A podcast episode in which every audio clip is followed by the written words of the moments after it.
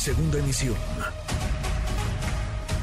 Manuel López San Martín, en MBS Noticias. Economía y finanzas. Con Eduardo Torreblanca. Lalo, qué gusto, qué gusto saludarte, ¿cómo te va? Igualmente me da mucho gusto poder saludarte, Manuel, y poder saludar a las personas que nos escuchan y nos atienden. Buenas tardes. Muy, muy buenas. Ya estábamos cantando victoria, Lalo, cerramos el año mucho más optimistas. Decíamos, la inflación parece que está cediendo y de repente llegó enero, Lalo. Pues sí, lo que pasa es que es un proceso que tiene vida y que la inflación busca algún pretexto y se puede disparar eh, por cuestiones nacionales por, también por cuestiones externas. Es decir, pues hay que tener calma porque no es a la primera de cambios que empieza a declinar ni con facilidad llega al pico.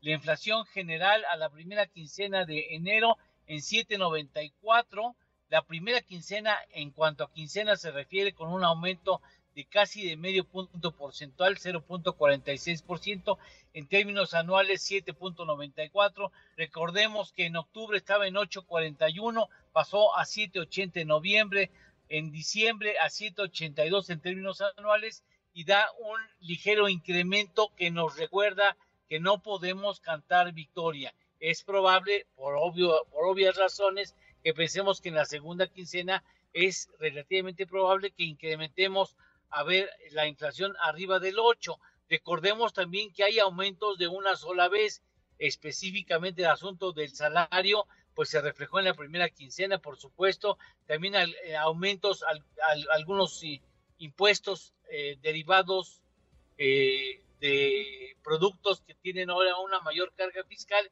y que representan presiones alcistas en los precios de los productos que representan. La subyacente también va aumentando. Eh, el, caso es que eh, esperemos a que este asunto se asiente en la segunda quincena del mes de enero y veamos cómo se comporta en febrero antes de pensar que ya hay una tendencia a la alza o antes de pensar que ya retomó la tendencia a la baja. Yo creo que es temprano para decir que eh, ya volvió a subir, vamos a ver, en la segunda quincena y vencemos la primera quincena de febrero antes de pensar efectivamente cómo se está comportando de manera estructural, Manuel. Qué interesante, qué interesante. Pues sí, Lalo, hay que irnos eh, con pies de plomo, no echar las campanas al vuelo. Son múltiples los factores que inciden en la inflación, pero por lo pronto ahí está el dato de esta primera quincena de enero. La inflación en 7.94, pegadita otra vez al 8, al 8%. ¿Tenemos postre? Claro que sí, mira lo que son las cosas.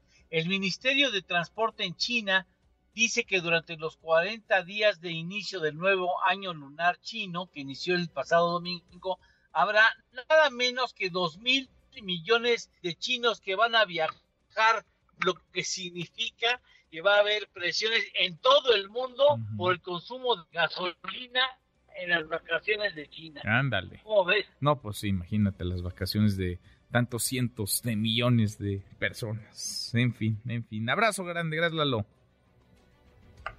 Igualmente, buenas tardes. Muy buenas tardes, Eduardo Torreblanca. Redes sociales para que siga en contacto: Twitter, Facebook y TikTok. M. López San Martín.